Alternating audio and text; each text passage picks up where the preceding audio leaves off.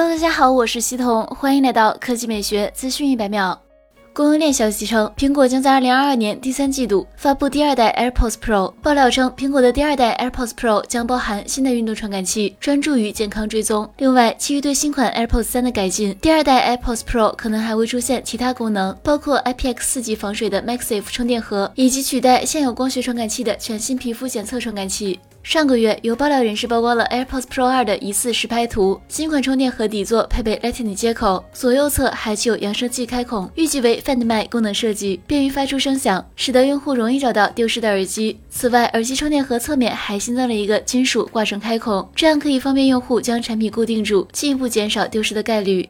来看第二条新闻。据爆料，苹果正在开发下一代的 iPhone SE 手机，该设备或将于二零二二年发布。不过，即使苹果将这个设备命名为 iPhone SE Plus，但是它不会有更大的显示屏。即将推出的这一款 iPhone SE 也将支持 5G，因此 Plus 这个名称或许是指更快的连接，而非苹果传统上的更大屏幕尺寸。该机在外观上并不会有太大的变化。那么 iPhone SE Plus 的亮点或将是 5G 的支持，以及能够搭载性能更加强劲的 A 十五芯片。